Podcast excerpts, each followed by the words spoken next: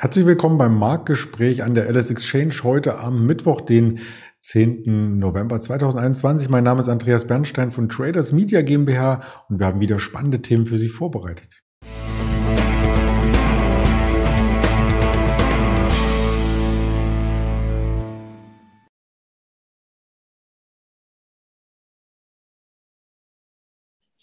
Wir sprechen zur Wochenmitte über den DAX, der sich weiter wacker über der 16.000er Marke hält per Saldo. Zumindest äh, deswegen müssen wir auch die Marktverfassung einmal etwas äh, globaler uns anschauen und haben uns als Aktie heute die Softbank herausgepickt, die natürlich auch stark international vernetzt ist. Aber das möchte ich nicht alleine besprechen, sondern zusammen mit unserem Händler Kai, den ich recht herzlich begrüße. Hallo Kai. Hallo Andreas, Grüße zurück. Ja, der Markt hat seit dem Donnerstag die 16.000 ähm, immer mal kurz, aber nicht nachhaltig unterschritten. Das ist so ein bisschen ein Level, wo die Anleger sagen, da sind wir zufrieden, da kann er bleiben, oder? Ja, würde ich sagen. Also das letzte Mal, als ich äh, mit dir gesprochen habe hier in diesem Format, habe ich ja davon gesprochen, dass die Jahresendrallye bevorstehen könnte. Ich glaube, seitdem sind wir 500 Punkte oder so gelaufen. Ähm, also wir sind mitten in der Berichtssaison, äh, ist auch noch nicht zu Ende, wobei die großen Schwergewichte zur, äh, zur Mehrzahl schon, schon berichtet haben. Aber ähm, ja, also im Moment, das Sentiment ist eher positiv. Wir kommen auch gleich nochmal drauf zu sprechen oder haben gleich nochmal eine Grafik zum äh, Sentiment. Ähm, Im Moment sieht alles erstmal, äh, erstmal grün aus und äh, Kurse sind fest und es gibt im Moment keine äh, großen bösen Überraschungen. Mhm. Deswegen ist auch der Tageschart äh, sehr, sehr äh, gefestigt. Ich habe mal eingezeichnet, wo das alte Allzeithoch war. Das lag nämlich bei 16.030 Punkten aus dem August, am 13. August, um genau zu sein. Und genau um diesen Stand pendeln wir seit Tagen. Also da scheinen Marktteilnehmer immer mal wieder abzugleichen, was war im August und wo stehen wir aktuell. Ja, das, äh, damit hast du recht. Also wir sehen ja oder haben ja gesehen, dass bei den Amerikanern äh, die Allzeithochs, äh, Allzeithochs schon wieder längst ähm, egalisiert worden sind, auch in, äh, in den letzten Tagen mal wieder.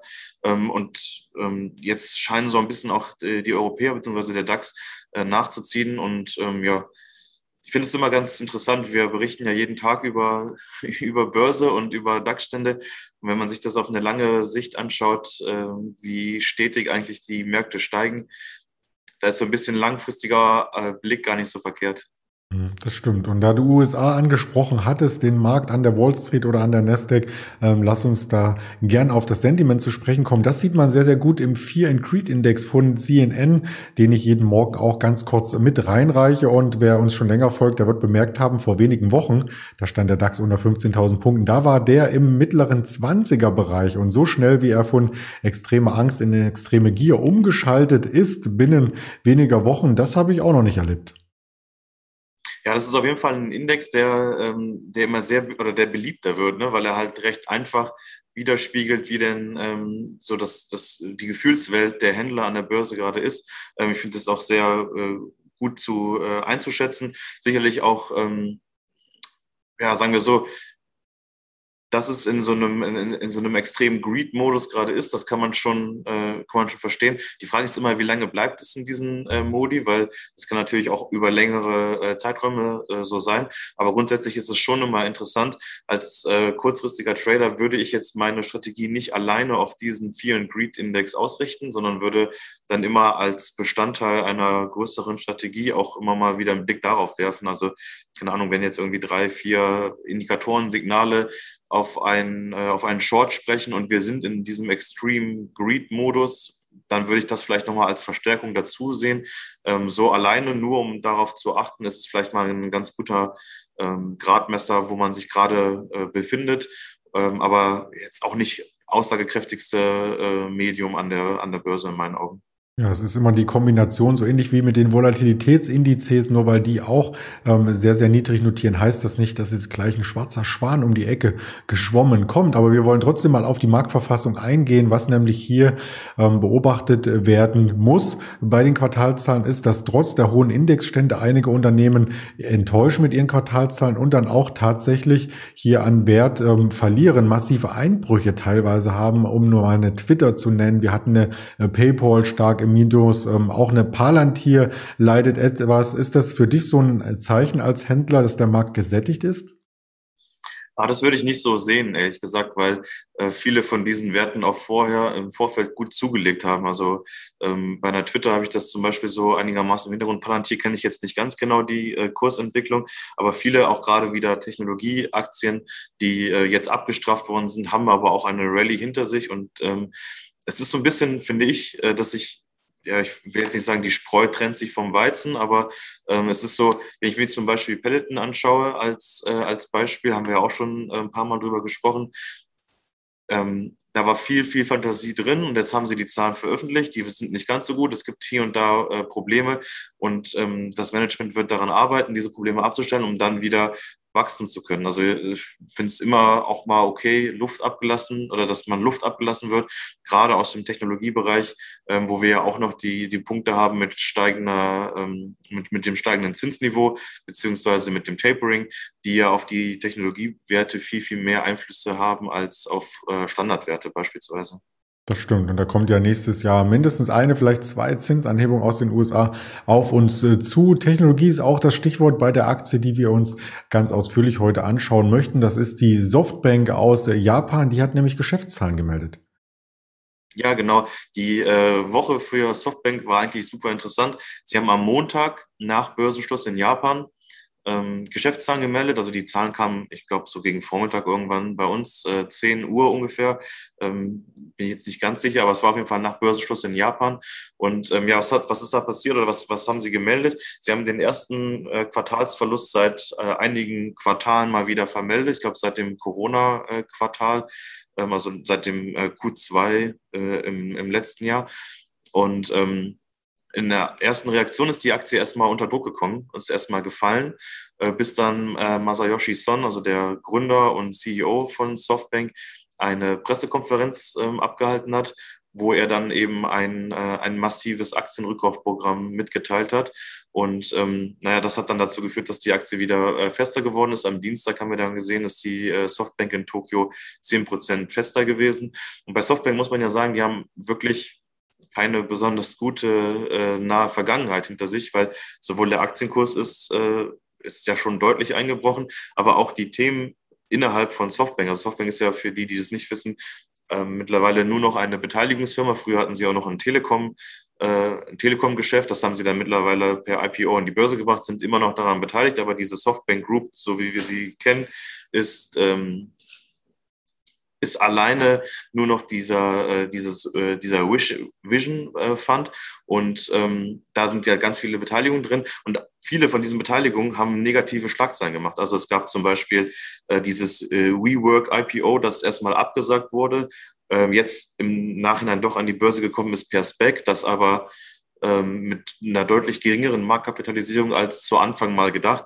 Dann gab es diese Situation rund um äh, Didi, also diese äh, Uber-Konkurrenten aus äh, China, die dann kurz nach dem IPO äh, aus den App Stores verbannt worden sind. Und auch da ist Softbank relativ groß beteiligt. Dann gibt es natürlich die Alibaba-Situation. Ich glaube, äh, Alibaba ist mit Abstand die größte Position von Softbank. Ähm, äh, und Alibaba ist unter Druck und sobald äh, Alibaba natürlich unter Druck ist, wird auch die Softbank-Aktie darunter leiden. Ähm, generell chinesische Tech-Werte, also äh, Softbank ist äh, sehr, sehr viel auch in äh, chinesischen Technologiewerten unterwegs und da ist ja die Regierung oder greift die Regierung gerade hart durch gegen viele Sachen ähm, und auch das lastet auf, äh, auf Softbank. Und ähm, nicht zuletzt noch äh, der Verkauf von ARM. Ich glaube, ARM gehört äh, vollständig äh, Softbank. ARM ist ja diese Technologiefirma, die, die Chip-Firma, die äh, von Nvidia gekauft werden soll. Da gibt es dann auch noch äh, wiederum äh, Schwierigkeiten äh, von der Kartellbehörde. Ähm, ob der Verkauf durchgeht oder nicht. Also man sieht, es sind ganz, ganz viele Sachen, die zusammengekommen sind und ähm, alles eigentlich eher negativ. Und das hat halt auf dem, auf dem Kurs äh, erheblich belastet oder hat den Kurs erheblich belastet. Und äh, die Zahlen waren eigentlich auch schlecht. Und alleine dieses Aktienrückkaufprogramm hat halt dazu geführt, dass die, ähm, dass die Softbank fester geworden ist. Das Rückkaufprogramm ist auch äh, wirklich groß. Also es sind äh, 7,6 Milliarden Euro, glaube ich, oder äh, 7,3 Milliarden das ist das zweite, ich habe gelesen, das zweitgrößte Aktienrückkaufprogramm in der Geschichte von Softbank. Ähm, sie haben halt gesagt, dass sie die Aktie deutlich für unterbewertet halten. Ähm, es gibt ja auch immer diesen äh, NAV, den Softbank veröffentlicht, wo sie selber sagen, Äh, gemäß den Beteiligungen rechnen wir den NAV gerade bei XY, der äh, weist gerade, ich lese es mal kurz ab, 12.190 Yen aus. Das sind umgerechnet ungefähr 93 Euro. Die Aktie steht bei um die 50 Euro, also fast 100 Prozent Upside. Ähm, allerdings gibt es diese, diesen Abschlag auf den NAV auch schon seit einigen Monaten ähm, oder seit einigen, einigen Jahren. Und die Frage ist, ob das überhaupt jemals wieder aufgeholt wird, äh, dieser, dieser Holding-Abschlag auf den NAV. Vielleicht muss man auch den NAV irgendwann mal wertberichtigen. Kann auch sein, keine Ahnung. Ähm, auf jeden Fall finde ich persönlich so ein bisschen das fantasielos, dass eine Beteiligungsfirma als beste Beteiligung sieht, eigene Aktien zurückzukaufen und sich nicht an anderen Unternehmen zu beteiligen. Ähm, fand ich eher so ein bisschen desillusionierend, aber gut, in der Vergangenheit war es so, habe ich auch eine spannende Statistik gelesen, dass Softbank innerhalb von Aktienrückkaufprogrammen den Markt outperformt, also dann den japanischen Markt outperformt. Ähm, und wenn sie das äh, Rückkaufprogramm abgeschlossen haben, dass sie da eher ein Underperformer sind, halt darauf schließen lassen könnte, dass ähm, vor allem die Nachfrage von, äh, von Softbank selber den Kurs nach oben treibt. Von daher, ja, schwierig, zu, äh, schwierig einzuschätzen. Ich fand es halt super interessant. Heute ähm, oder in der Nacht äh, zu heute ist die Aktie auch schon wieder dreieinhalb Prozent leichter gewesen in Tokio. Also auch da gab es schon wieder ein paar Gewinnmitnahmen. Persönlich würde ich äh, im Moment eher an der Seitenlinie stehen und äh, da erstmal kein Kaufsignal erkennen. Ja, auch die Aktie ist nicht nur auf den japanischen oder amerikanischen Raum äh, beschränkt. Äh, spannend, sie hat ja auch mit der Deutschen Telekom über T-Mobile US äh, ein Aktienpaket mal hin und her geschoben gehabt in jüngster Zeit. Bei Auto 1 ist sie beteiligt und sie war auch bei Wirecard dabei. Ja, genau, wo war. Ich glaube, sie haben bei Wirecard schnell den Ausstieg gefunden und mhm. sind, äh, haben schnell die Reißleine gezogen. Aber klar, wenn man sich beteiligt oder wenn man als Beteiligungsfirma unterwegs ist, hat man auch mal ein paar schwarze Schafe. Und ähm, natürlich mit Wirecard ist natürlich das schwärzeste Schaf der letzten Jahre, das man dann äh, mit dem Portfolio hatte.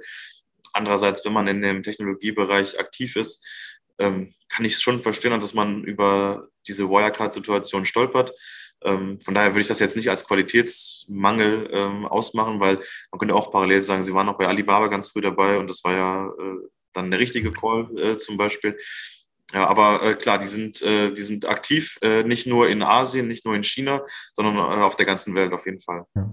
Das wollten wir hier nochmal herausstellen. Deswegen ein bisschen ausführlicher ähm, das Ganze. Und natürlich gab es auch weitere Quartalzahlen, die werden wir in den kommenden Sendungen nochmal aufarbeiten. Allein heute einige DAX-Schwergewichte, die Allianz, äh, die E.ON, Siemens Energy, die Infineon, ähm, die Adidas, äh, die werden wir dann morgen uns genauer anschauen. Und heute Abend vielleicht nachbörslich noch einen Blick auf die Walt Disney werfen. Das als Ausblick auf die Quartalzahlen heute und auf die Wirtschaftsdaten, die heute kommen. Auch noch ein kleiner Ausblick. 14.30 wird spannend mit den Verbraucherpreisen aus den USA. Und parallel dazu die Erstanträge auf Arbeitslosenunterstützung. Nicht wie sonst am Donnerstag, denn morgen ist der Veteran Day in den USA. Deswegen vorgezogene ähm, Wirtschaftsdaten heute schon 14.30 die Erstanträge auf Arbeitslosenunterstützung. Die Kanäle sind nicht vorgezogen, sondern nachgelagert an dieses Interview.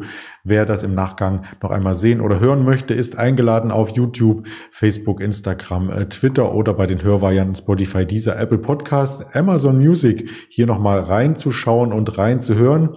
In diesem Sinne äh, wünsche ich dir eine schöne Mittagspause und bis bald, Kai. Vielen Dank. Danke, tschüss Andreas, bis bald. Ciao.